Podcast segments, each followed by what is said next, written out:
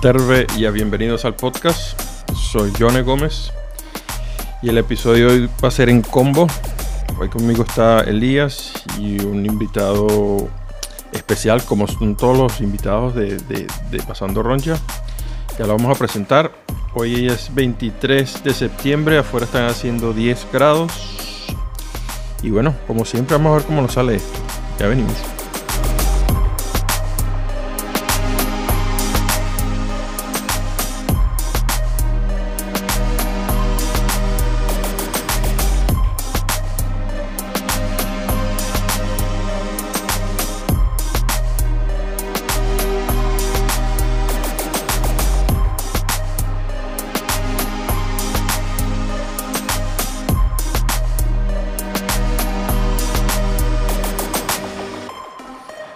Muy bien, Elías, ¿cómo te va? Bien, tío, la vida me sonríe, La vida te sonríe. como cada día. Está bien, está bien. Hoy vamos a hablar de qué? De coches voladores y tamagotchis, ¿no? ¿Me has dicho?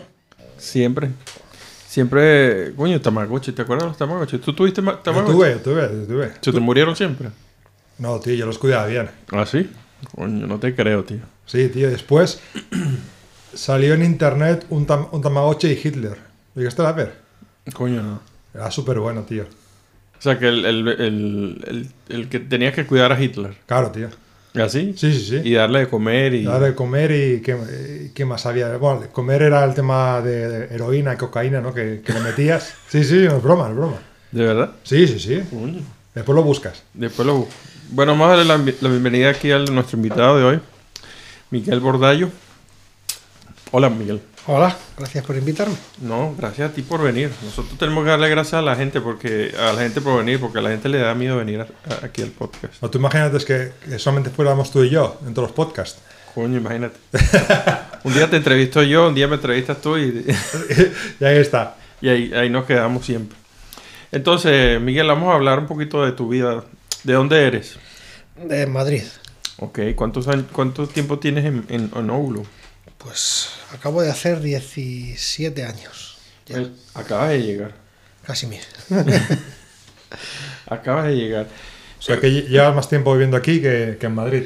No, en Madrid estuve 24, pero pronto voy a cumplir ya en unos añitos. Estoy ya más tiempo Sí, aquí ¿no? O que sea allí. que- en principio, si no la cosa no va mal, lo superas. Tiene pinta, sí. Asusta un poco. Bueno, de los invitados, sé que más tiempo lleva. El que el- sí, era el que más tiempo llevas en, en, en, en, en Oulu. Bueno, en Finlandia en general. Y la típica, típica pregunta, Miguel, ¿cómo llegaste a, a, a Oulu, a Finlandia? ¿Y por qué Oulu y Finlandia? Pues de casualidad, como todo el mundo. ¿Sí? Vine de Erasmus, yo en el 2005. Ujú. Pero antes de venir de Erasmus, en el año 2001 o 2002, estuve en Helsinki 10 días en una especie de intercambio y entonces eh, me gustó mucho cómo vivían los estudiantes fineses. Mm. En España yo vivía con mis padres, era un poco aburrido y veía que los estudiantes tenían mucha libertad y vivían muy a gusto y podían entrar a la universidad por las noches y, ¿Ah, sí? y vivir su vida. Sí, sí, de ahí Por 24. las noches. Sí, todavía tienes entrada. Los estudiantes todavía pueden entrar 24 horas a la universidad si quieren. ¿Y qué se hace ahí las noches? Pues hay unos, eh, aquí en, en Oulu hay unos, eh, en los búnkers abajo hay una especie de clubes y tienen futbolines y billares y televisiones y, ¿Ah, sí? y baja la gente de vez en cuando a entretenerse, por ejemplo. Y hay, hay algunos a estudiar, supongo. ¿Y quién controla eso? Nadie lo controla. Nadie, hay unas, son llaves electrónicas con, con entrada y, y se sabe quién entra porque tienes un identificador, pero en general nadie. Y hay algunas cámaras de seguridad en algunos sitios, pero tampoco... ¿Han habido fiestas? Sí, sí ha habido, ahí están permitidas. Ah, están permitidas. Sí, sí. ¿Pero qué tipo de fiestas? Mm, Son más bien tranquilitas. Si se desmadra mucho, a veces viene la policía y se No, es a la Wisconsin, ¿no? Ahí en las universidades de, No, Wisconsin. es y- tranquilito, pero bueno, a, a tomarse unas cervezas o a ver la final de la Champions ya hemos ido alguna vez. ¿Y qué estabas estudiando tú cuando viniste? a- cuando Yo estudiaba telecomunicaciones en Madrid Ya, y aquí pues más o menos seguí lo mismo, aunque se fue un poco más para informática quizás. ya. ¿Pero en inglés o...? No, yo estudiaba en español. Hablaba algo de inglés, pero tampoco... Ah, pero o sea, cuando aquí en Helsinki, en español... No, cuando yo llegué a Helsinki solamente estuve 10 días de intercambio viendo y tal, y era el- evidentemente hablaban en inglés todos allí. Y es cuando me gustó. Y luego ya en el 2005 pedí un Erasmus y me vine aquí. Y llegué, pues, perdido. 2005, ¿qué dijo Alberto? 2008, 2009, ¿no? Ver si ¿Tú, Alberto, lo conociste? Sí, juega, no, le, le conozco ahora que jugamos al baloncesto juntos los lunes. Ok, pero no por Erasmus. No, no, no. no yo, de Erasmus todavía queda alguno que vino aproximadamente mi año. Somos dos o tres todavía. Un año antes, uno después. ¿Que ¿Están todos aquí o...? Sí, sí, están aquí. Bastantes. Sí, o sea que Sí, todos, digamos que la, la experiencia les gustó y... Sí, nos hemos, nos hemos quedado dos o tres de mi, de mi año y, y otra gente que se fue todavía de vez en cuando vienen y, y visitan y te los encuentras de casualidad. ¿Y todos de Madrid o de, o de otros sitios? Pues de Madrid, de Barcelona y no sé si queda alguno más de... Hay mucha gente que se ha ido. Hay una chica de Navarra también que vino un poco antes. Ok. Hay un poco de todo. Entonces, y a ver, eso fue en el 2001, ¿no? Que viniste por 10 días. Sí, Y pasaron esos cuatro años, sí, bueno, cuatro años porque fue 2005 cuando te mudaste. ¿Y por qué salió esa decisión de, de, de venirte, de venirte a Finlandia? ¿Por qué escogiste Finlandia? Pues eh, cogí Finlandia porque me había gustado mucho y quería estar en un sitio un poco fresco y si te vas a ir un año, que es lo que pensaba yo, que me venía un año, si te vas a ir un año fuera dices, vamos a un sitio un poco exótico. Y dije, bueno, pues Y lo de... Finlandia tiene buena pinta. Y luego yo decidí Oulu porque Helsinki se me hizo un poco grande. Ya. Yo vivía en Madrid, estaba cansado de las ciudades grandes, estaba cansado de, de coger el coche o el metro y hacer una hora para llegar a la universidad. Y yo quería vivir en un sitio que pudiese vivir cerquita de todo y, y estar un poco más un poco más todos juntos. O sea que es un poco también como Alberto, ¿no? En el, en el sentido de ir a un sitio lejano que a lo mejor después de eso no vuelvas nunca, ¿no? Sí, quizá, quizá un poco eso. ¿No? Una cosa así. Y luego yo, mi primera idea era Tampere, que yo pedí Tampere primero, pero había dos personas que tenían mejor nota que yo que decidieron ir allí y me mandaron a Oulu. Básicamente lo mismo que le pasó. Y ¿verdad? con- conocí a un, a un chico que estaba aquí, que sigue estando aquí, eh, de- que vino de Erasmus un año antes y que era portero de mi equipo de fútbol allí en, en- en el- en la Vale. facultad en Madrid. Y hablé con él, no, Ulu está muy bien, vente para allá, que no que, que te va a gustar mucho, mejor que Tampere. Mm. Tampoco sé lo que... Ujú. y, y me convenció y aquí, aquí me planté, llegué de noche, de noche, cerrada, a las cerca de las 11 de la noche o así. Llegó el avión y completamente solo. Cogí el único taxista de todo uno que no hablaba nada de inglés. ¿Qué parte del año te- era eso, te acuerdas? Era septiembre, Ok, más o menos primeros está- de septiembre, el 9 de septiembre creo. Más o menos a la altura que estamos ahora. Sí, O igual. sea que, y antes, e- ese fue tu primer invierno, digámoslo así, cabronazo de que habías vivido o habías estado en algún sitio frío antes de, de Oulu. No, así frío, no. Yo había estado solo en España. Había, había visitado, había estado en Serbia y había hecho alguna cosa por Europa, no sé si Italia, y... pero nada, de vacaciones y poco. En Serbia había estado también un intercambio parecido al que, al que estuve en Finlandia, pero me gustó mucho más Finlandia. ¿Qué te pareció ese primer invierno? Bueno, habla de Serbia, tío, porque Serbia tiene que ser muy diferente a Oulu.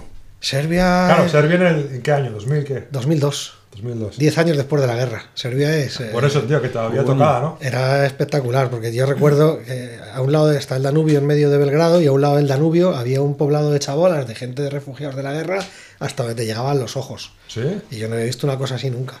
Y luego la había una, una calle central que tenía. La habían dejado sin. Había estado bombardeada y la habían dejado sin reconstruir aposta para, para, para recordar la guerra. Entonces tú pasabas por allí, vas a la calle de las embajadas y veías lo que eran antes las embajadas de otros países, con agujeros de bala y de metralla y de una, una pasada. Pero luego los serbios son gente muy. Gente muy maja y era muy curioso porque estábamos en el intercambio, había mucho esloveno, mucho croata, algún bosnio creo incluso, ¿Ah, sí? holandeses y españoles, y eran todos como hermanos, estaban pegándose. O sea, el, el bosnio, el croata y el serbio. Por, por lo menos los croatas, serbios y eslovenos, cantando las mismas canciones, la misma cultura, eran. Se, se me hizo muy raro, de- habían estado 10 años en guerra, Sí, ¿no? y ahora que estaban separados estaban bien, pero, pero antes eran. Eran enemigos, tío. Sí, era. Es, fue una experiencia curiosa, pero muy bien, lo pasamos, lo pasamos bien porque nos trataban, los serbios nos trataron muy, muy bien. Nos llevaban a los mejores sitios, tenían mucho interés en que los extranjeros viesen la parte buena de, de No, Serbia y nos llevaban. Ibas caminando, no mira para allá, no mira para allá. que- Sí, bueno, entonces ahora sí podemos continuar con Oulu. ahora. ¿Me das- me das- me das ¿Han estado en más sitios? Así, eh, No, solo de vacaciones. sí. Sí, el centrito de turista total. Nada de Montenegro, Albania y No, no, no está. Kosovo. Hombre, luego he estado después, ya hablamos, pero querían hablar de Bueno, Oulu no- ya lo sabemos. por, China, por China y por Japón también he pasado. No, no, pero ya todavía no te, todavía no te vayas para allá, Miguel. Ese es Elías que está apurado. Tengo prisa, tengo prisa. Entonces, este, 2005, te viniste a Oulu. Eh, ¿Qué te pareció Oulu? Eh, Porque ya habías estado por 10 días, 10 vi- días de estar aquí en Helsinki. Es- 10 días en Helsinki no es lo mismo de mudarse a, a Oulu, ¿no? Mira, a mí me gustó mucho. Yo veía mucho Erasmus que estaba un poco, un poco amargado y yo tampoco entendía muy bien por qué. Porque mm, cuando vienes por una temporada solo, yo decía, bueno, esto por una temporada y si me canso ya me volveré. Mm. Y yo estaba muy a gusto. A mí el frío no me, no me molestó demasiado. Mm. Tenía muchas ganas de que hiciese frío, muchas ganas de ver la nieve. muchas- Además hizo bastante frío ese, ese invierno. Yo recuerdo que en octubre ya estábamos bajo cero, a primeros de octubre. Y el 5 o el 6 de noviembre ya estaba nevando bastante.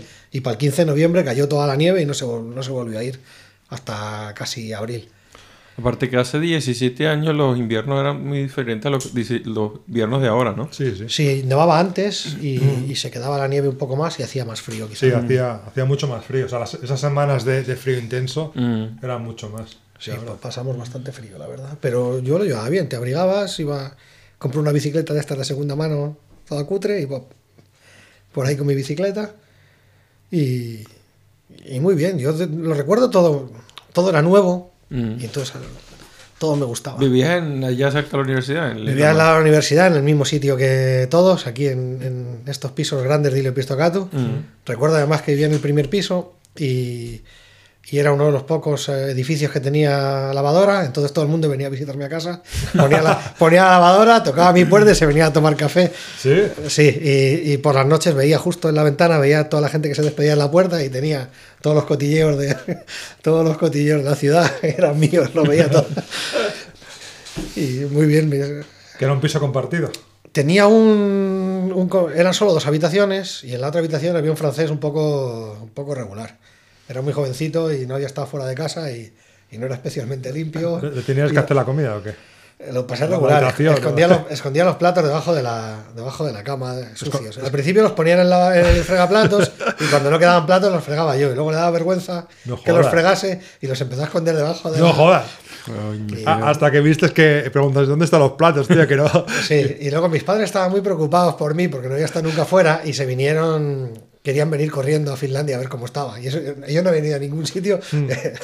Claro, tú que debías tener veintipocos, ¿no? Yo tenía 24, ya era mayor, pero mis padres estaban y, y estaban medio pidiéndome permiso para venir. Y, "Eh, venir cuando queráis. Mm. Y se Bueno, plantaron- también hay que decir que 24 en España es, Sí, una, sí. es una edad que. Pero yo estaba bien solo. Lo que pasa es que, bueno, ellos estaban preocupados de ver dónde estaba y qué hacía. Era Claro. todo nuevo para ellos. Y el 5, a primeros de noviembre se plantaron, se plantaron aquí. Y muy bien, oye, porque estuve con ellos y me ayudaron un poco y compramos cosas, visitamos. Se quedaron ahí contigo, en el piso. No, se quedaron en un hotel en el centro eh, y... Oh, abrieron la puerta, vieron al francés y dijeron. Uy, Claro, claro. entonces, yo recuerdo cuando, cuando mis padres vinieron a casa y intenta- eh, les enseñaba la casa y no sé qué, abrimos la, la esta de la basura, empezaron a salir mosquitos. y mi padre, ¿dónde, dónde vive mi hijo? El francés este. Aquello fue un poco... Lo pasé, sí, los primeros meses los pasé un poco, un poco regular por el, por el compañero de piso. Mm. Era un poco difícil. Pero bueno, al final... Los hicisteis, sí. No, no, no. no Ah, no, no te hicisteis. no, no nos hicimos, no. Me, me cambié de piso a otro un poco después de. Sí, sería casi al final del Erasmus, me cambié de. Supongo que en verano, así, cuando llevaba ya 7, 8, 9 meses, me cambié a otro piso, a otro lado, con un compañero de piso finés, otro igual pequeñito, y ese era invisible. Mm. El primer día me hablaba muchísimo y parecía que iba a estar todo el día hablando conmigo, y es todo lo que me habló. O sea, el primer día, tres horas, y luego, Y el resto y de- luego nunca más. El puesto en el rincón con, la, con, el, con el pack de 24 dándole. escondido. No era, era timidillo y tal, no, no era mal chaval, eso tampoco me dio mucho, mucho problema. Y, y además he hecho una novia, no había tenido novia nunca, y eso que era mayor y tal, tenía 29 o así. Y se echó una novia pronto y, y desaparecieron. ¿Sí? ¿Cuál- ¿Cuáles eran esos los, los primeros shocks culturales que viste aquí en, en Finlandia? O en Oulu. Claro, por ejemplo, en tu caso, el tema de, de clases, ¿tú tuviste que ir a clase? Sí, y ¿Sí? había algunas clases en, ¿En inglés? en inglés, bastantes, por lo menos las que elegíamos, porque sabías qué clases había en inglés, y entonces mi, mi universidad me dejaba elegir lo que quisiese. Y, y entonces elegías un poco asignaturas por aquellas que estaban en inglés. Y luego éramos muy pocos extranjeros, Y los profesores, aunque daban clase en finés, se acomodaban mucho, porque al haber tan pocos y ser tan especial, te trataban muy bien. Entonces yo recuerdo, por ejemplo, que tenían, había profesores que tenían las clases grabadas en DVD, en inglés, las habían grabado en su casa. Recuerdo uno que se dio las clases de, yo creo que era seguridad en redes o algo, y se había grabado en su casa o en su despacho, no sé, en una mesa, con una camisa hawaiana, dando, dando las clases, y era, ponías en el DVD, tenía las mismas clases que daba en finés, grabadas en, en DVD para, para nosotros y te cambiaban los exámenes al inglés, te dejaban hacer proyectos aparte. Era todo como muy artesano, pero muy... ¿Te dejaban copiar también o qué? Pues eh, aquí no es difícil, pero yo no creo que la gente copiase porque creo que es que no merece la pena. Porque aquí en España los exámenes son muy... Por lo menos allí en Ingeniería de Telecomunicaciones son muy complicados. Hmm. Y entonces a lo mejor la tentación es más grande. Pero aquí es que tienes un examen cada dos, tres meses y si no pasas uno ya pasarás el siguiente. Y los exámenes siempre son lo que te ves en las clases. Entonces no tienes la presión de tú vas a aprender para pasar el examen y si no lo pasas, bueno, pues no he aprendido lo bastante, estudio otro poco y lo vuelvo a pasar, pero en un par de meses, no al año siguiente y otra vez. Entonces yo he visto mucho, muy, muy poca copia aquí. Y luego he estado de profesor y yo no he visto nada nunca. Hmm. Así es que diría que en general no. La gente no copia, ¿no? Yo creo que no. Mm, mm. Pero no sé si es porque no. A ver, eh, la, la cultura finesa no les deja copiar, pero también hay mucho extranjero, tampoco creo que copien mucho. Porque es que creo que está organizado de manera que no, Hmm. Sí, que no tiene sentido. Sí, el sistema educativo es diferente. ¿no? Sí, Sí. muy distinto. A mí me vino mucho mejor. Yo- Sí, al final aquí es un poco, te enseñan a que tú aprendas, ¿no? En cambio, en, en- en España es el tema de, de empollar, de estudiar, de aprender de memoria después. Mm, sí, a mí la impresión ¿no? que me dio de cuando yo, regurgitar lo que, lo que Sí. te metiste en el, en el último día. Hmm, Un poco eso, sí. cuando yo estudiaba aquí, a mí la impresión que me daba es que me costaba mucho menos, pero aprendía lo mismo o más. Entonces yo en España pensé que estaba cuatro meses yendo a clase y un poco al tran sin y luego tenías que pagarte una paliza a estudiar dos o tres semanas antes y suspendías y al año siguiente. Hmm. Y aquí durante todo el año ibas haciendo proyectos y cosas, el examen era fácil, pero todas las asignaturas tienen proyectos que tienes que hacer. Y cuando acababa el curso que lo había pasado, decía, es que no, no me parece que, que sepa mucho menos y no me ha dado la impresión de sufrir como sufro en España. Y eso es lo que quizá me convenció, porque yo en España cuando, hasta que llegaba a la universidad era buen estudiante, pero en la universidad era un estudiante regular, porque el sistema me iba muy mal. Y esto es lo que me convenció quizá de quedarme un poco más, porque aquí está, de repente, le volví a coger el gusto a, el tema a- de estudio, el a lo que estudiaba y a, la, y a la carrera, porque estaba un poco amargado cuando me vine. Lo que te había preguntado antes, entonces, del, del shock cultural, Miguel, que, ¿cómo, te, ¿cómo te cayeron los finlandeses y todo eso? Pues yo tenía una visión sesgada un poco de los finlandeses por los que conocía, los que conocí en Helsinki en el 2001 y luego que estaba en una asociación europea que conocíamos gente y los finlandeses pues iban a viajes a otros sitios y vinieron a España.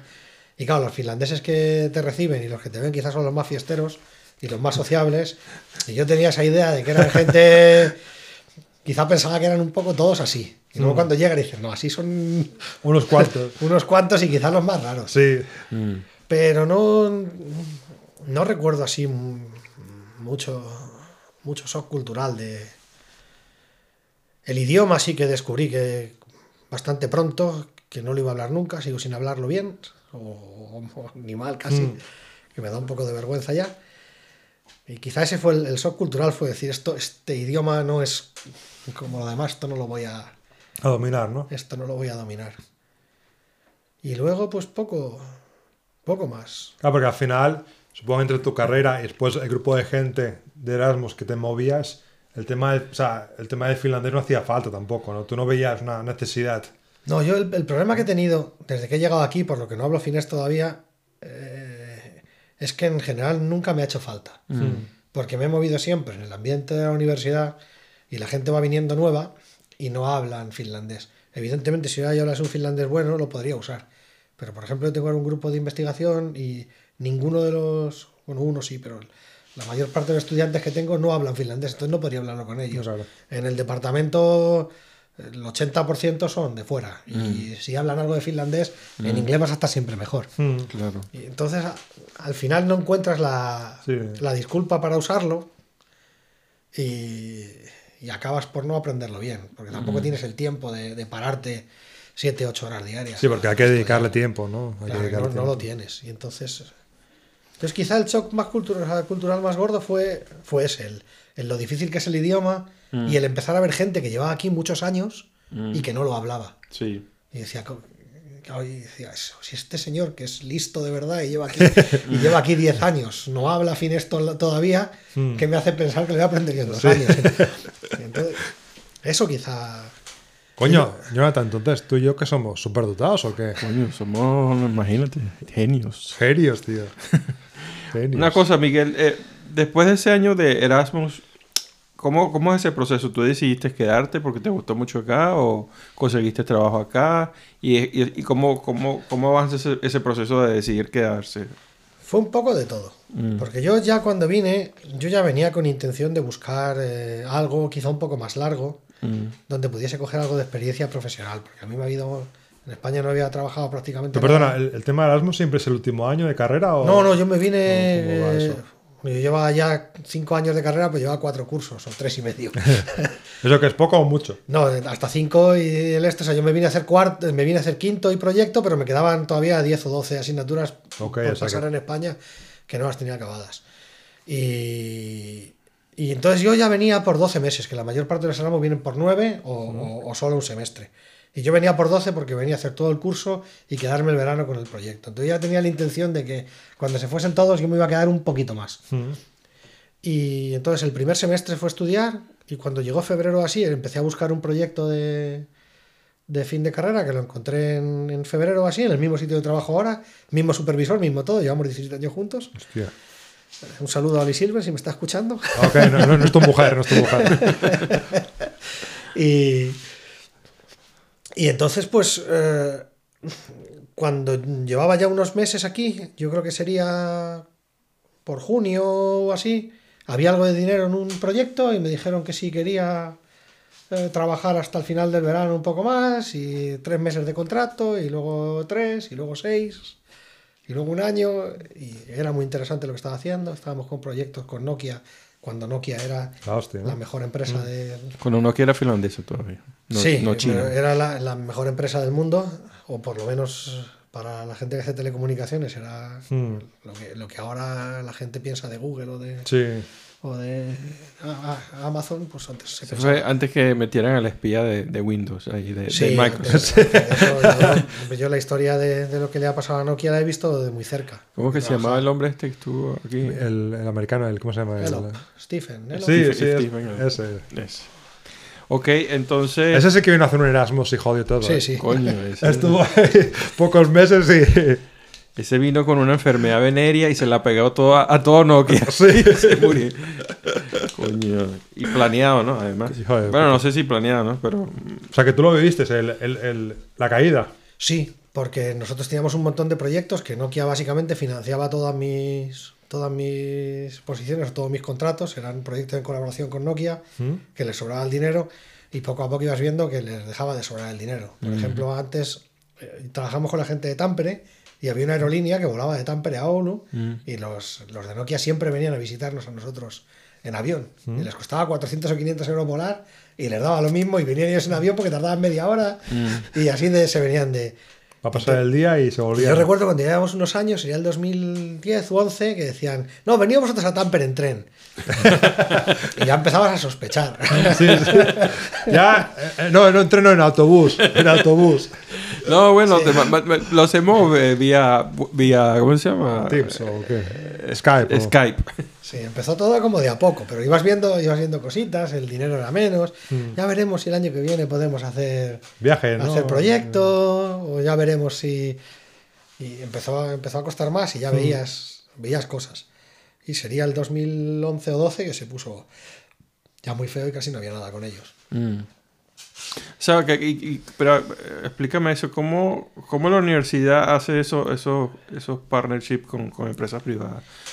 Hay varios tipos de contratos en la universidad con las. Uno de ellos es directamente donde la- una empresa le paga a la universidad para que haga investigación y le dan el dinero y lo haces a cambio de a cambio de lo que te están de lo que te están pidiendo o incluso como donaciones. A veces dan el dinero a fondo perdido y dicen, a mí ¿Sí? me interesa que investigues esto, pero no tienes ningún, ningún contrato firmado, nada más que una donación. Y eso porque a ellos les, les sale más barato que tener un departamento de investigación de ellos mismos. Bueno, porque las universidades aquí investigan bien y están cerca de lo que hacen y, y es una manera de, Confían, de ¿no? estar Supongo, cerca. ¿no? Sí, se fían bastante. Confía bastante. Pero, para ver, usted, digamos que si lo que, la investigación que están haciendo sobre algo muy puntual que pueda ser que, que sea algo de, de- El 3G.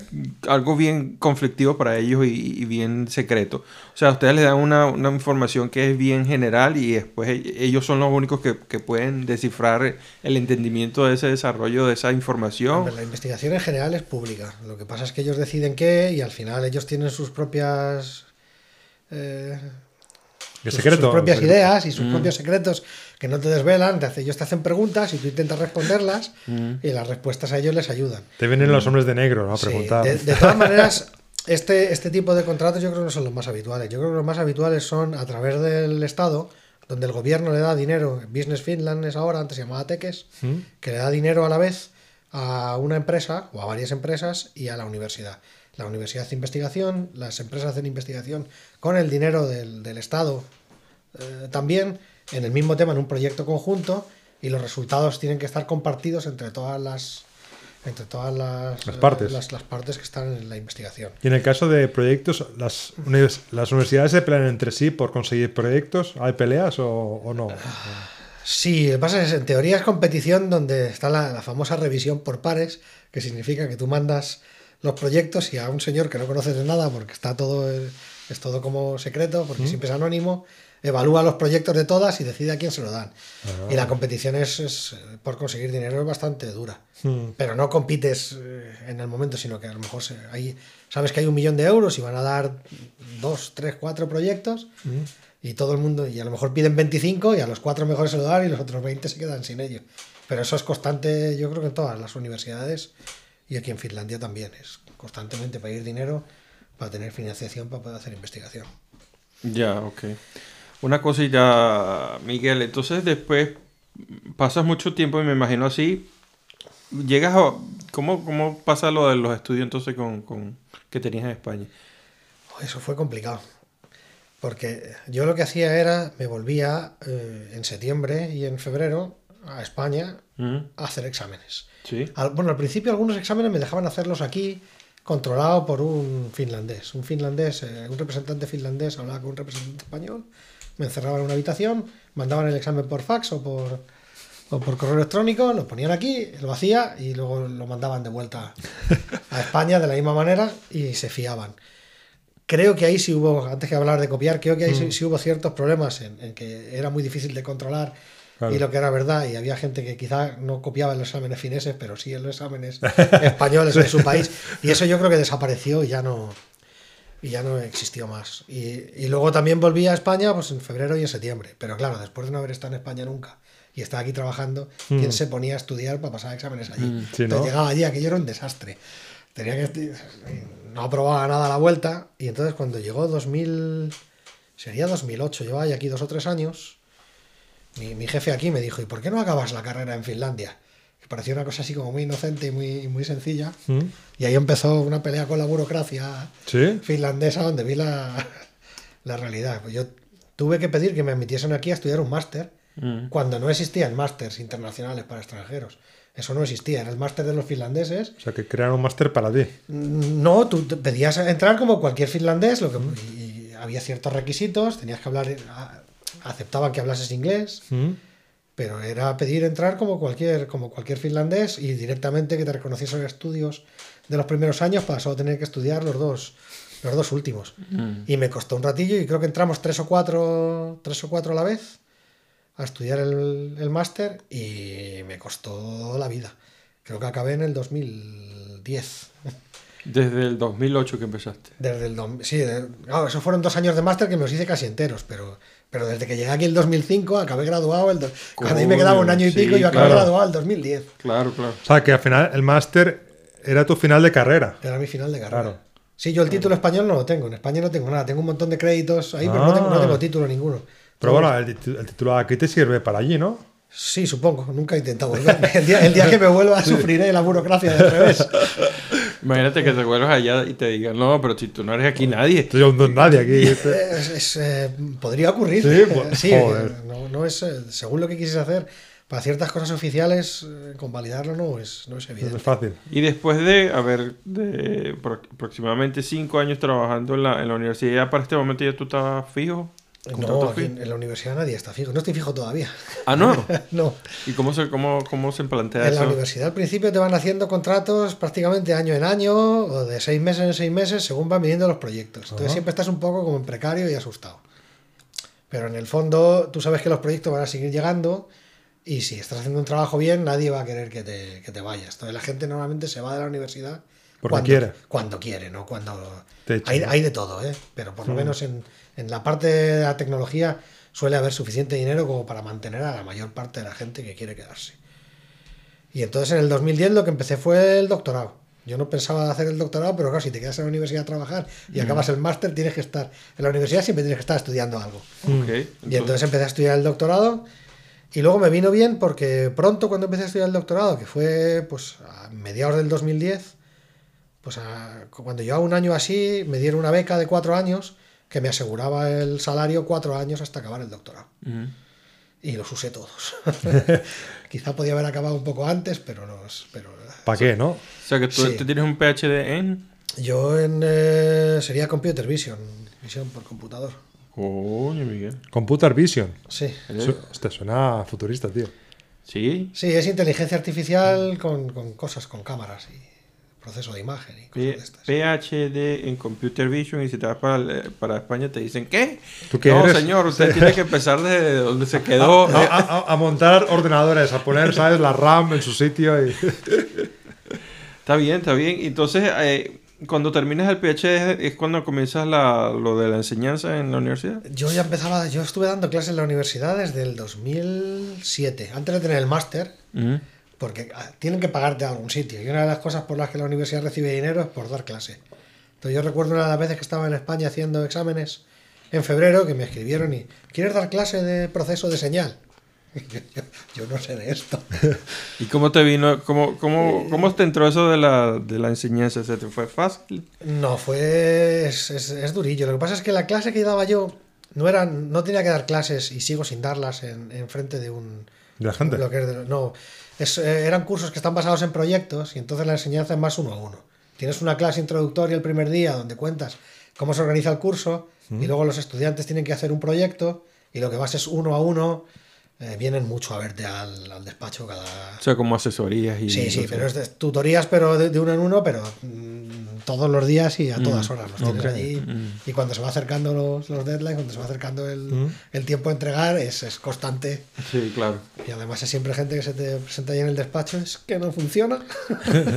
y no, no te dicen más. Y, Y tú no te preocupes, hija, que claro. pero bueno, esos cursos los llevaba mejor porque no tenía que ponerme delante de, de la gente varias horas a, a dar clase. Entonces era, pues bueno, el mismo trabajo que hacía yo, solo que ayudando a, A estudiantes. ¿Y ¿no? cómo, ¿Y cómo es que te dan esta, esta responsabilidad de, de- de enseñar? Y, y- desde esta parte tampoco te dan el contrato como profesor y esa cosa. No, tenido- iba teniendo contratos pues igual de año en año. Hasta que hasta el 2011 que me dieron un contrato de cuatro años porque conseguí esta beca, el resto del tiempo eran contratos de año en año. Pero eh, la responsabilidad, pues la- no, no lo entiendo muy bien por qué la dieron. Pero antes que hablar del shock cultural, ese vino un poco después, pero quizás es un shock cultural Mm. gordo. El cómo confían y le dan responsabilidad. Yo descubrí que en Finlandia la motivación es más importante que el, que el conocimiento o que la habilidad. Mm. Entonces, si tú estás motivado y quieres hacer algo, y, eh, normalmente ellos lo mueven todo para que lo, para que lo hagas. Y entonces me llamó la, la- la atención eso, de, de, si tú quieres dar clase y le vas a poner ganas, tú ponte aunque no sepas que verás cómo te sale. Y esa, esa, esa confianza ciega que tenían en, en mí fue un shock cultural porque no la tenía ni yo en, en mí mismo. Mm. Yo recuerdo hablar con compañeros en España y decirle, decir, es que seguramente tu jefe te conozca mejor que tú. Y por eso, y por eso se atreve a, a dejártelo. Bueno, eso, eso que acabas de decir, disculpa que te interrumpa, yo creo que es clave, inclusive para, para nosotros, Elías, porque Dime. fíjate que cuando nosotros empezamos nuestra, nuestra carrera de, de a trabajar para empresas aquí, con el finés que teníamos, que era suficiente para comunicarse, no era el, fin- el, el finés suficiente como para comunicarse dentro de la empresa. Y te vas dando cabezazos, pero igual te van dando chance, ¿no? Sí, sí, sí, eso es cierto. Entonces lo que dice él es, es, es- es muy cierto, ¿no? Con, Mm. con- con que mantengas la, la- ese, esa energía La- de sí, que... la- Sí, si tú lo intentas Mm. y, y ellos, ellos se fijan mucho en que estés motivado y en, y en- y en el, en el futuro, en lo que vas a ser más que en lo que eres ahora. Mm. Y yo creo que eso es un valor de Finlandia que es bastante especial porque por lo menos en España yo no lo he visto y en No, otros países latinos yo creo que No, tampoco. no, cre- no creo que, sea la cosa de hoy en día lo más común, ¿no? Yo creo que tanto en, la- en todo, vamos a, a englobar todo Iberoamérica y toda la parte hi- hi- hispanoparlante, yo creo que en nuestros países eh, vale más el papel, ¿no? Este soy yo, en el papel, y yo por este papel yo debería ser esta persona, y, y más nada, ¿no? Ese papel pu- puede ser, no puede, quiere, eh, está bien, es un papel, pero no quiere decir mucho tampoco, ¿no? Yo creo que hay casos y casos, pero sí que se pretende muchas veces que cuando alguien empieza ya, ya, se- ya sepa. Mm. Y, y eso de lo que es la inversión el futuro de la persona quizá no, no existe. Y el tiempo, ¿no? El, dar Sí, tiempo. el, el ¿no? dar- el- sí, El dar el- tiempo no. La inversión es eso, el- Sí. en la tranquilidad de decir, bueno, hoy no sabes, pero mañana sabrás. Mm. Claro. Y eso, eso me gustó mucho, la verdad. Eso, la, la confianza de decir, bueno, pues. Sí, es un gran plus, ¿no? De la, Sí, de la sí. sociedad de aquí, ¿no? Mm. Bueno, Y de, bueno, ya para entonces ya estamos hablando que era 2010, ya llevas cinco años viviendo aquí, El- ya tienes el, el doctorado hecho aquí, ya tú tienes tu experiencia de dando clases aquí, en un momento tú pensaste, me quiero regresar. Antes de eso, yo pensé que me quería volver alrededor del 2007-2008. Yo el primer año de Erasmus estuve muy bien, porque todo era nuevo, los, es- había mucho- muchos españoles, muchos extranjeros, conocías a mucha gente, vivías muy bien y, y todo era muy agradable. Luego cuando llegó el verano se fueron todos, o casi todos. Y bueno, alguna gente se quedaba aquí, los ibas conociendo y volvieron a otra tanda de Erasmus nuevos el siguiente Mm. septiembre. Claro, para ellos todo era nuevo, todo era estupendo, pero tú ya habías vivido. claro. Y todavía lo revives porque en ese momento te sientes un poco bien porque ellos no saben nada y tú pues ya te apañas y estás como más cómodo. Y revives el primer Erasmus, pero sin la ansiedad, mucho más, mucho más cómodo. Pero luego entiendes Como que ves una película que ya viste y se la estás contando sí, a pero, alguien. claro, y se la estás contando a alguien, la ves y la disfrutas de otra manera Pero ya porque tú ya, sabes sí, cómo- no claro. Mm. tienes la ansiedad de, de- de cómo acabará. Y, pero claro, ya, ya sabes que se van a ir también. Mm. Y luego ya el tercer año, que vienen nuevos, intentan otra vez lo mismo y tú ya estás un poco cínico. Mm. Te cuentas, "Uf, esto ya lo he vivido, palo, ¿no? Ya. te vienen a contar cosas y... Entonces, sí, sí. ¿Crees que aguantaré con mi novio? Pues, pues, pues, pues Pues no. ni me importa. Dices, dices- dices, pues no, porque me lo estás preguntando el primer día que has llegado hace seis horas. no tiene pinta. Bueno, y si no estoy yo aquí para consolar. Porque ya, lo, porque ya lo has visto todo. Entonces, el, el tercer año sí que estuve un poco, no, no voy a decir con, con- con una depresión, pero sí un poco de, de bajón. Y sí que empecé a pensar que lo que tenía que hacer era acabar el, acabar el máster o acabar la, la- para, para volver con un título y volverme a España. Y que si hacía un doctorado lo haría allí y a lo mejor viniendo aquí algunos meses y o sea, seguir manteniendo contacto con Finlandia para hacerlo desde España. Lo que pasa es que ya en verano del 2008 o así, pues conocí a, la que es mi mujer ahora y ya que ya no estaba solo. Entonces era, era muy, la vida era muy distinta. Cambio, ¿no? Sí, Entonces- cambió mucho. Ya no, yo estaba muy solo en casa, pero claro, ya cuando, pues cuando ¿Tú ya vivías en un piso aparte o vivías todavía con.? no, me cambié ya pronto al, al año, año y pico. Compré un coche viejo, muy viejo, de estos del año 87, 300.000 kilómetros con agujeros en la parte de abajo. Seguro que todos habéis tenido alguno de estos, de los que pueden meter el pie para frenar. Y, y me cambié un piso de cuarenta y tantos metros cerca también de la universidad, pero ya para mí solo, que estaba bien. Ya vivía más o menos a gusto. Hmm. Pero me aburría mucho solo y empezaba ya a cansarme, a cansarme un poco de todo. Cuando conocí a, a la que es ahora mi mujer, se vino a casa. Se vino a casa muy pronto. Prácticamente cuando empezamos a salir, cuando me quise dar cuenta, estaba viviendo conmigo. Sí, ¿o qué? Digo, esto, Muy digo, ¿esto cómo ha finlandés. pasado? Sí, sí. Eso es muy finlandés. Sí, eso también es cierto. Se presentó allí en casa y no salía. Y me vine yo a casa en- en- de, de vacaciones en verano y le dejé la llave por si acaso y cuando me di cuenta estaba viviendo allí el verano. y yo aquí dije, que, que no me importó, me pareció todo, pero... Que lo- los suegros te abrieron la puerta, ¿eh? Para- Sí. tú- tú- Claro, pero entonces, ya, fue, ya fue muy distinto, porque ya, ya con ella, al no estar solo en casa cuando llegas, ya ves la vida de otra manera y además Mm. te abre el mundo a un mundo finés que antes no has tenido Mm, quizá acceso. Claro. Otro tipo de amigos finlandeses, De, co- de- a- de cosas, ¿no? sí, otro tipo de cosas y, y de... El tema a lo mejor de la sauna, o sea, el tema de- del ritual de la sauna, como lo hacen Bueno, yo- a había- fin de año y cosas así. Nosotros ¿no? habíamos intentado ya antes, cuando estábamos de Erasmus y, y- y los años de después, yo vivía bastante como los finlandeses. Y además había un programa aquí que yo creo que sigue estando, las familias Kumi, que los llamaban, que eran Mm. como padrinos. La universidad te ponía una familia finesa que podías visitarlos eh, de vez en cuando, como si fuesen tu familia aquí. Y ahí me tocó una familia estupenda, eran dos, dos señores ya mayores, murieron los dos hace, hace un par de años. Mm. Pero. Y, y eran ese tipo de personas que no tenían hijos y, y estaban allí solos y me invitaban todas las semanas. Entonces iba todos los lunes a jugar a las cartas, al juego más tonto y más aburrido y a comer. Macarrón ático. No, no, me ponían, me ponían de estos salmón ahumado Ah, marinado y no sé qué. Joder. Y luego me llevaba una bolsa a casa, que yo no tenía, ni tenía mucho dinero, ni, ni, ni tenía. Y me llevaba todos los días una caja de comida, de, de comida a casa allí. Entonces yo había vivido ya bastante, un poco la vida finesa, pero, pero el entrar en el, en el ambiente finlandés, sentirte parte de una familia Mm. finlandesa, ir a casa de tus suegros y, y- y los amigos y mi cuñada, y, pues era, era muy distinto ya. Y empiezas a pensar ya que estás aquí para más tiempo. Ya no tenía ganas de irme a ningún sitio. Ya cambié y dije, yo creo que me voy. voy Claro, también te pones a ver qué tipo de vida podrías tener en España, ¿no? Claro. Qué, qué- qué condiciones hay, ¿no? Y, y toda la movida, claro, no, no Sí. apetece mucho, ¿no? Y en ese momento no te pegó más lo de lo del idioma, teniendo una novia finlandesa y, y todos los amigos finlandeses, y no te, no te, no te pegó más ahí Pues por... mm, no mucho, porque eh, mi mujer es muy buena con los idiomas. ¿Así? Ella estaba estudiando filología inglesa, entonces hablaba un inglés estupendo. Que a mí una de las cosas que me, me gustó, que yo hablaba un inglés ya más o menos bien, porque llevo aquí varios años, y, y tenía, cuando hablaba inglés con, con alguna gente, tenía que bajar un poco el nivel y hablar un poco un poco tontito, y entonces me costaba, ¿no? No, no entendía las bromas. Y, pero mi mujer, que tenía mucha soltura hablando inglés por la filología, yo hablaba con ella y nos reíamos desde el primer día, mm, mucho humor, mucho chiste. Mm. Y luego era tan buena que empezó a aprender español y aprendió español Súper rápido. a toda velocidad, mucho antes que yo aprendí a decir ¿Sí? Hoy en día se comunican en español. sí, todos los días. Coño, muy bien. Habla español de lujo. Empezó a dar algunas clases y tal, pero vamos, lo aprendió sola. Y luego se empezó a ir a a España con nosotros de vacaciones y acá- allí no hablaban otra cosa y se soltó mucho y habla español perfecto. y tanto que en casa, ahora diario, no puedo decir que hablamos solo español porque es una mezcla rara que nadie entiende nada más que nosotros. Mm. entre español e inglés, y- pero el, el idioma mm, en general es español todo el rato. Y bueno, en casa hablaba español, iba entendiendo algo de finlandés, digo que no hablo nada, pero tampoco es verdad.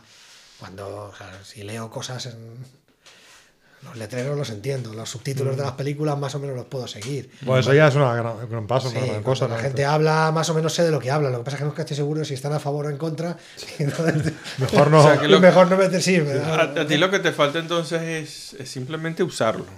Y así en público, sin miedo a que te, de- que te equivoques y Sí, esas lo, cosas, ¿no? lo uso un poco con mis hijos, les hablo de vez en cuando, en algún sitio reducido, cuando no me queda más remedio. Me encuentro muy cómodo cuando la otra persona no habla ni inglés, ni español, ni nada, que es finlandés o finlandés, y bueno, pues Tú le dices perkele. ya, vere- ya veremos. Me ha, pasado, me ha pasado algunas veces, te vas a ir a alquilar una cabaña o lo que sea, no habla nada, o Claro. algún taxista y mira, no me queda... Otra cosa, sí. O con los taxistas después, si solo cojo taxis después de salir al centro y beber algo, después de dos o tres cervezas hablo mejor. hablo mejor finlandés, me he dado cuenta. Eh, A la, a la vuelta, después de dar cervezas, con los taxistas hablo, hablo Hablas mejor. bien, ¿no? Supongo que en algún sitio hay algo de finlandés escondido que me cuesta usar, Mm. que me acabaré soltando, supongo, o, o no. Porque al final a diario es que no lo, no lo uso. Claro, eso es que el tema de la vida, ¿no? Como tienes la vida montada, Sí. afecta mucho, ¿no? Influye mucho. Mm, eso, efectivamente. Es lo mismo que le ha pasado a, a- Alberto. a Alberto y a mucha gente que yo conozco que, Mm. Que de verdad que no, no, no es su prioridad. Y yo sí, no... sobre todo la gente que está metida en Haití, ¿no? Mm, Digamos, ¿no? exactamente. A Carlos tampoco usa muchos fines, ¿no? No, diría que no. Mm. Diría que no. Sí, hay mucha gente. eh, en- eh, no sé en toda Finlandia, pero por lo menos aquí no habla mucha gente que, que bajo ese mismo fenómeno- fenómeno. Y les va bien. A mí me hubiese gustado aprenderlo antes. El problema es que, como no estás aquí para siempre y no lo sabes, Mm. Cuando vienes el primer año y te vas a ir, ¿para qué?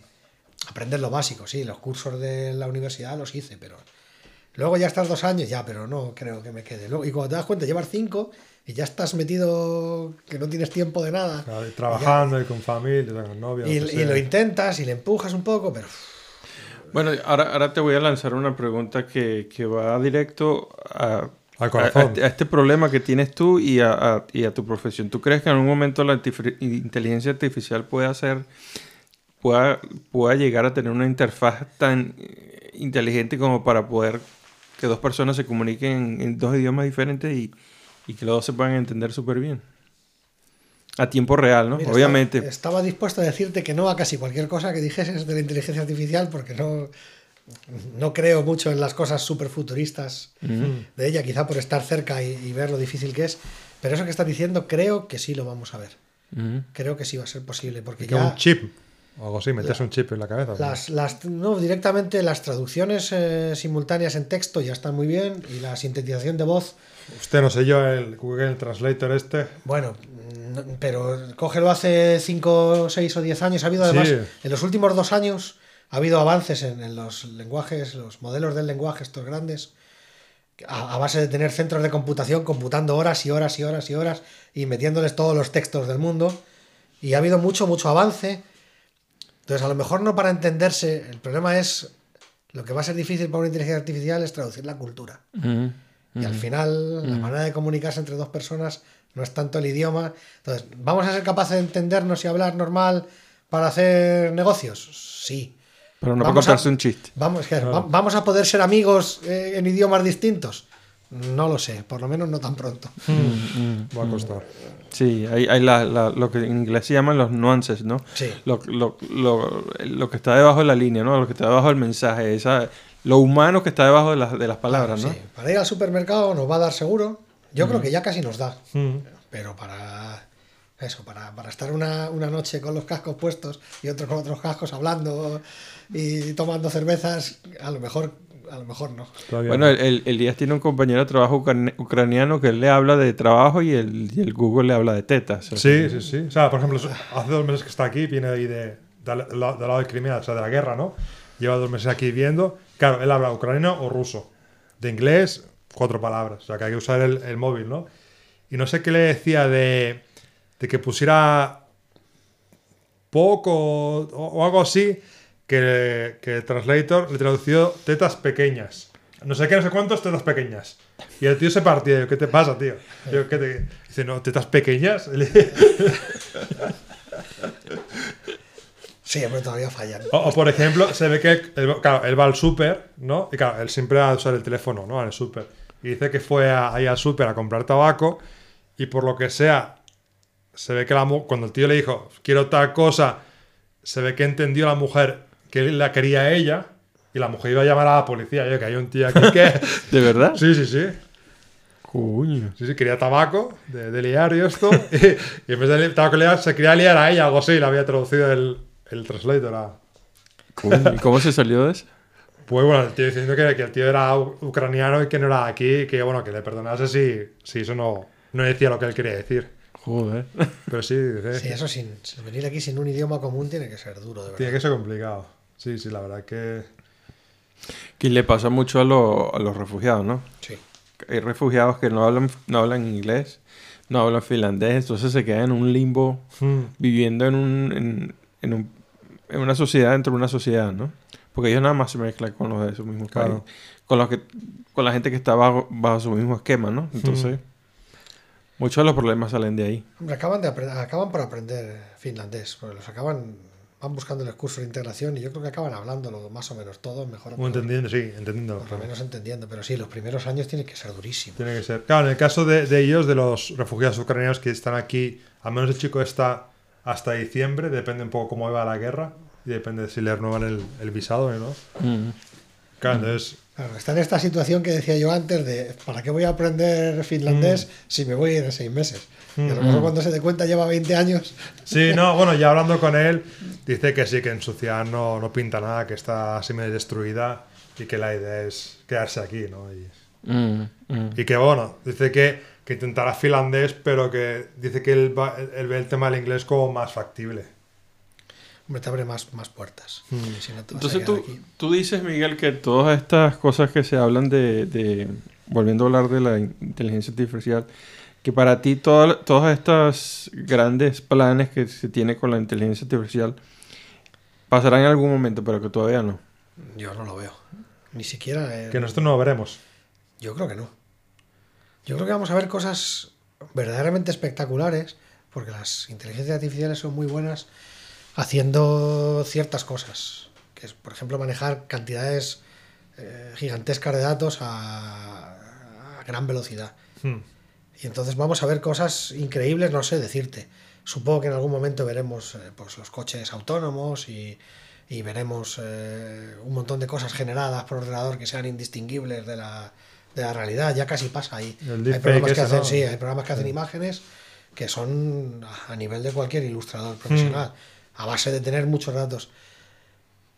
Pero luego hay tareas aparentemente sencillas para un humano que no veo a la... O sea, lo que es la inteligencia de verdad, no, no lo veo. ¿No? Yo no lo ¿Puedes veo. poner un ejemplo? Algo así, eso que un humano sencillamente lo puede hacer una máquina. Es que yo creo que no van a poder tener una conversación con nosotros que tenga sentido. Van a ser capaces de reproducir patrones, pero realmente hasta ahora, salvo que haya un avance gordísimo en los próximos años, y no veo por dónde, Mm. porque nadie sabe por dónde tirar, eh, hasta ahora son... eh, funcionan como loros. Son loros muy inteligentes Mm. que repiten todo lo que han visto. Y cada un loro te ha oído hablar a ti y una inteligencia artificial ha oído hablar todo. Mm. Pero realmente no entiende lo que está diciendo ni lo que está contando. Simplemente repite cosas que ya ha visto y las mezcla de forma. Nosotros también, pero con muy poquitos. Con muy poquitos datos somos capaces de aprender. Claro, en el caso de ellos, si nadie le pone una base de datos, la inteligencia artificial hace alguna cosa. O sea, No. ellos se pueden autocrear base de datos. No, en general. No pueden ahora, ahora mismo no. Pero vamos, para hacernos una idea, por ejemplo. eh, No, porque hay- no puede hay- discernir información. ¿no? Hay un ejemplo que ponemos ahora, que las bases de datos, o sea, los- las inteligencias artificiales grandes de ahora tienen billones de, de neuronas de Hmm. artificiales. Y una mosca tiene unos cuantos miles. Y a la primera vez que intentas darle el golpe, ya aprende para siempre que viene la mano. Y es una inteligencia artificial ahora mismo, no somos capaces de recrear una mosca. Eh, o las, las hormigas. Las hormigas son pequeñas y tienen también unos cientos de miles de neuronas y hacen colonias, construyen castillos y, y Mm. tienen estructuras sociales enteras. Y las inteligencias artificiales son incapaces de entenderse unas con otras. Las puedes poner a hablar, pero no. Yo ahora mismo no lo veo, pero bueno. Y creo que son muy útiles al ser humano todavía mucho. Ujú. Porque nos pueden ayudar a automatizar un montón de cosas que no queremos hacer. ¿Pero tú crees que en todos los campos va a ser posible usarla? En casi todos, donde hay datos y hay datos recolectados de cualquier cosa. Creo que va a haber, por ejemplo, en medicina va a haber unos avances espectaculares. Por ejemplo, el tema de cirugía. ¿Tú confiarías Yo sí, porque lo he visto de mil maneras y creo que en un futuro habrá Diagnóstico. cirujanos casi No, bueno, que, eso- que un cirujano sea un robot, por ejemplo. Ah, cirujanos casi automáticos, si no automáticos del todo.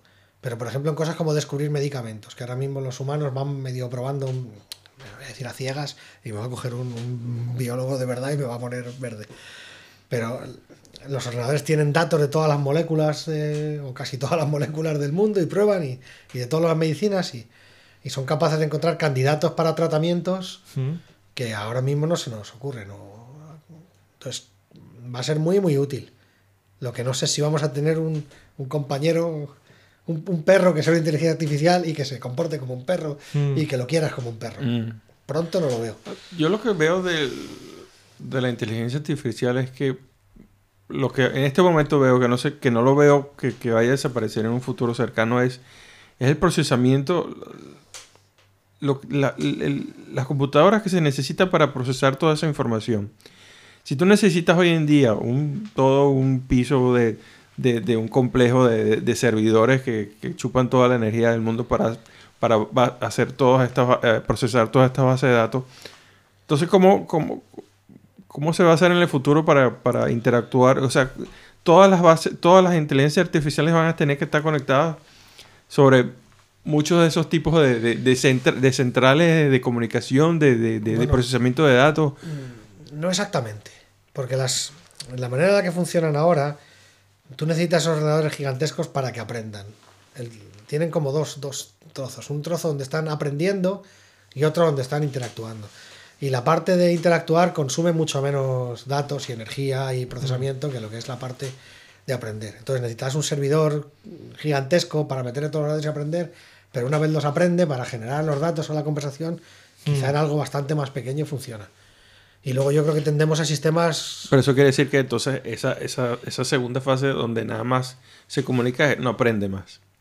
mm, De momento no. Ahí va con lo que tiene. Claro, se lo está- estoy contando que ahora hay mucho, mucho, mucho empuje en intentar hacer sistemas distribuidos, Hmm. donde lo que tengas es los grandes ordenadores, no sea un ordenador solo, sino varios ordenadores pequeños con capacidad de comunicación funcionando como uno solo. Y por eso están las redes de comunicación, no sé si habéis visto la universidad toda llena con el 6G, que es sobre todo eso. ¿Para qué necesitamos que, que todos se puedan comunicar a esa velocidad? Bueno, no somos nosotros, pero para que los dispositivos, billones de dispositivos, se puedan comunicar unos con otros y funcionar de forma Correcto. organizada como si fuesen un solo, un solo organismo. y la otra cosa es si nos convertimos súper dependientes de la inteligencia artificial y en algún día un- el Putin versión 2.0 suelta la megabomba atómica y no hay electricidad. ¿Qué hacemos entonces? Pero es que eso ya lo somos. Yo creo que ya somos Dependientes. dependientes de la, no, no soy de inteligencia artificial, pero de la tecnología. ¿Quién- Claro, pero imagínate que lleguemos al punto donde los cirujanos son, Robots. son ¿eh? robots. ¿Qué hacemos en ese momento? entonces? Es una buena pregunta. Vamos a la mierda. Porque los que, ni siquiera vamos a tener Google para, para googlear cómo, cómo operar, ¿no? Pero yo, yo creo que ya dependemos de la tecnología tanto que cualquier cosa que fuese que acabase con la tecnología, mismamente ahora que tenemos un poquito menos de gas en una tubería y la estamos pasando regular. Bueno, tío, a mí, a mí, yo te digo una cosa, a mí me quitan el Google Maps y yo no puedo ir para ningún sitio. Eh, Eso es lo que. Claro, antes todo el mundo tenía mapas y sabía apañarse. Yo ahora mismo sin, sin Google Maps aquí no llego. Sí, sí, está jodido, la verdad que. A mí, a mí me dicen los nombres de la calle y me lo estás diciendo y ya se me olvidó, porque lo, Bueno, asumo ver. que no me importa. Vale, supongo que aquí en Oulu sí te moverías bien. Claro, claro. En Oulu sí, ¿no? Pero, Yo, yo regular. ¿Ah, sí? Sí, porque me pierdo bastante y eh, como me he vuelto dependiente de la tecnología, tampoco he hecho. por- Pero si te dicen una referencia de tal sitio, tal edificio. Yo es que me apaño muy mal en, con los mapas, sí, pero Mm. en tres dimensiones me apaño muy mal. Y, y precisamente porque siempre tengo algo que me ayuda, Ah. tampoco he, he desarrollado el skill. Mm. Ah, Yo no lo. No sé. esto- yo, Sí, el tema de Google Maps, de yo GPS. no, no nací está- con internet y yo tuve internet en el año 2001, 2000, por ahí. Mm. O sea, ya tenía 20, eh, sí, 20 años o cerca cuando, cuando tuve internet. Y ahora mismo sin internet me siento desnudo. Mm. Y he vivido más tiempo sin internet que con, o, o- o lo mismo. Casi, casi. ¿eh? Y, y no recuerdo, casi me cuesta recordar la vida Pero al sin final, internet. Digo, ¿tú, ¿qué tú hacía qué, yo? tú qué edad tienes? Igual que. Yo tengo 41 horas. Ok, o sea que estamos todos por la misma. ¿Cómo me entretenía yo antes? Mm. No, y me cuesta recordarlo. Sí, sí, no, la verdad que. El problema es que estamos, también las, las, las generaciones más nuevas ahora también lleg- están llegando al punto donde, bueno, que si, si está en internet, entonces es verdad, ¿no? Que toda información que encuentres allí es verdad. Entonces, a mí me parece que esto también un poco le ha quitado a la gente de la, la capacidad de discernir de, bueno, ¿es verdad esto es verdad? O porque... Ese es otro problema grande. Sí, el tema de, de juzgar, ¿no? Mm. Por sí mismo, ¿no? De, de, ok, eh, estoy viendo una página que está en una información, ok. Quizás que si, y si yo estoy de acuerdo con esa información, yo voy a decir, no, pero esto es verdad. Pero entonces no está, no, mucha gente no se le ha quitado esa, esa, ese chip de la cabeza de, de mirar- mirarlo así con el ojo así como que no. Sí, la gente se ha vuelto, se ha vuelto así, como se dice, mandra, se ha vuelto... Sí, yo, yo creo que en el hacen falta ahora eh, mucha educación en, en pensamiento crítico, escepticismo Mm. y, y quizá ahora no, no lo sabíamos y tenemos mucha gente que no está entrenada para, para ser capaz de discernir la información en internet. Sí, no, porque si no mira a la gente de Quanon, ¿no? Y toda esa gente, tío, que cree en ese Y- tipo y- de... Y, lo de social media, ¿no? Porque mucha gente, la- especialmente la gente joven, come mucho lo que, lo que absorben por, el- por social media, ¿no? Y todo lo que ven ahí es verdad. Y todo, todo lo que ven ahí le, le influye en su Sí, vida. luego te bombardean con la publicidad. Yo, yo tengo un tipo de trabajo donde al, al dedicarme a la, a la ciencia tengo que estar cuestionando todo, todo el tiempo y en general no me creo casi nada. Y de vez en cuando en Twitter o lo que sea Mm. cuentan alguna cosa y me la trago y luego veo que no, después entonces "Esta me la he tragado, aun siendo, estando entrenado y dedicando mi vida prácticamente a descubrir lo que es verdad y lo que es mentira y a probar hechos, digo, de vez en cuando me trago algunas y digo, ¿cómo, cómo he podido creérmela? Porque, porque en el fondo estás con la guardia baja todo el tiempo Sí, claro. y, te meten los datos. Bueno, ahora hay una IA, no me acuerdo cómo se llama, un programa de que, de que ella misma crea noticias. Sí, es- esto- vamos a ver, a ver ¿No? mucho, yo creo. Con la Mm. inteligencia artificial vamos a ver mucho de... Ahora son capaces de crear cosas y como decía antes, no saben lo que están creando, les da lo mismo, Mm. pero tienen toda la pinta de verdad, porque aprenden de datos anteriores. y- O por ejemplo el tema eso del, del DALI, Sí, es la hostia. por eso. Ahora mismo el que, el que el descubrir qué es verdad y qué es mentira va a ser mucho más difícil, porque Los- pronto muchas cosas van a ser tan creíbles. Los deepfake y todo eso. Sí, sí. Esto, eso sí viene y viene a toda, a toda velocidad. Y eso puede hacer daño, ¿eh? eso, eso puede ser más negativo que positivo, ¿no? Bueno, creo que ahora que por- creo que ahora en YouTube, si tú haces un video que tenga un deepfake, tienes que, que- que Comunicarlo. comunicarlo allí que estás usando deepfake, porque obviamente se pueden generar noticias falsas. Claro, tú imagínate que, que eso cogen la- a- al presidente de un gobierno, ¿no? Y, Mm. y la lía, ¿no? Y le declara la guerra al, al Putin 3.0, ¿no? Mm, mm. Yo que creo que es verdad, pero creo que nos vamos a acostumbrar a que todo es mentira. Porque, por ejemplo, con las fotografías ya pasó. Antes estaba el Photoshop Mm. y ahora ya cada vez que ves una fotografía, en cuanto sospechas un poco, dices, "Eh, el marciano este no lo has visto, Sí. está photoshopeado. Sí. Y yo supongo que esto será lo mismo, que para creerte un vídeo o una noticia en el futuro dirás, bueno, solo si es creíble. Sí, no. Pero nos va a costar. Asusta un poco, ¿no? Asusta un poquillo. Asusta sí. un poco, ¿no? Sí, sí, asusta un poco. Pero tampoco creo que, que esté a, a la vuelta de la esquina algo así, estilo. ¿Cómo que se llama lo que estaba en, en Terminator? La, lo de la, la computadora esta que quería matar a toda la raza humana. ¿Cómo que se llamaba esa? Skynet. Skynet. Yo creo que no estemos a, a ese punto de. No. Yo creo que la diferencia básica que hay ahora, ahora que nos hemos puesto en este tema ya, parece que en serio, es que Que es, somos gente seria. es la velocidad, es la velocidad a la que se pueden generar este tipo de cosas. Antes para fotosopear una foto tenías que ponerte tú y perder 5 horas en dejar la foto bonita. Mm. Y ahora mismo te puedes fotosopear 5 o 20, 20 deepfakes de estos en, en- en media tarde, le das al botón y dices, ala, genérame, genérame 100 mentiras. Exacto. Y claro, el, el acceso a, a generar la mentira o a, o a falsear la prueba es, es mínimo. Y por ejemplo, la inteligencia que controla el ejército, ¿vosotros tenéis proyectos con el ejército? ¿Trabajáis o Mm. con ellos o no? Hay, hay- No lo puede ser. Yo no he trabajado con el ejército. Eh, pedimos un par de proyectos con, con, eh, con el- con ejércitos y con eh, europeos y tal, pero nunca, nunca nos los han dado y no, no he trabajado nunca con ellos. Pero mm, No, sin, supuestamente sin que, sin que me conste, yo intuyo que la universidad tiene algunos proyectos Mm. con, con los ejércitos. Más hay zonas de la universidad que tienen acceso acceso especial, supongo que por seguridad o por... Ah. Y su- supongo que, que- que al final la investigación... La- la- el ejército finlandés tiene su propia universidad, la Universidad de Defensa, y tiene profesores compartidos con las universidades allí. Entonces, supongo que las partes críticas se harán dentro del, del ejército propiamente, que tienen sus propias unidades de investigación, y, y me consta que son bastante buenos. Bueno, Miguel, ¿sabes qué? Este- este, ya llegamos a la hora. ¿Ya, ¿Ya se pasó? Ya, tío, ya llegamos a la hora. ¿En serio? En serio. Un minuto, una hora y tres minutos. Joder. tío. Hemos empezado hablando de Finlandia y hemos acabado hablando de inteligencia De, de artificial. Terminator. Entonces, como siempre, como ya es costumbre aquí para todos los invitados que vienen, vamos a tener que hacer una segunda parte, Miguel, en un momento. Coño, nos quedamos en el 2010, ¿no? ¿O qué? Nos quedamos en el 2010 con el... Me queda media vida. Nos quedamos con que te casaste. No, ni eso, ni eso. No, ah, no, ¿verdad? Que conociste a tu mujer, ¿verdad? Y estabas viviendo en, el- en los 40 y 45 metros cuadrados. Ahí nos quedamos. en el 2011, queda un añito y... Vamos a, a ponerlo aquí, el asterisco, 45 metros cuadrados, que esa es la clave. Entonces, bueno, gracias Miguel por haberte... Bueno, pero vamos a hacer algo. Antes de... Yo siempre me despido y pongo la frase, pero antes de- voy a poner la frase que tengo aquí. Porque esta, es un- esta vez no voy a poner la frase yo, sino la va a poner un amigo, un amigo de Elías. Vamos a ver. Y ponemos la frase, nos despedimos y bueno, Bueno, era- es vecino de mi padre ahora. ¿Ah, mi sí? padre. bueno, vamos a ver qué es lo que dice el vecino de tu padre. se resume en una máxima. Cuanto peor, mejor para todos. Y cuanto peor para todos, mejor. Mejor para mí, el suyo. Beneficio político. Joder, Profundo, ¿eh? coño, este hombre es el, el sabio del de siglo. Hostia. Entonces, gracias Miguel. Nada, a vosotros. Y bueno, te esperamos. Esperemos que la próxima, la versión 2 de esto pase pronto. Estamos en contacto. Cuando quieras, nos vemos mucho. Señor Elías. Dime.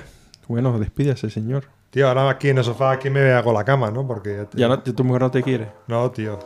Se enfadó. Se, pasó- se enfadó contigo. Se enfadó conmigo Contigo, también. ¿no? Coño, no se puede. Yo no tengo la culpa, tío. Entonces, bueno, gracias. Gracias a los dos. Este, espero que les haya gustado el podcast de hoy. Yo fui Johnny Gómez aquí detrás del micrófono. Gracias por la compañía y nada, palatan así.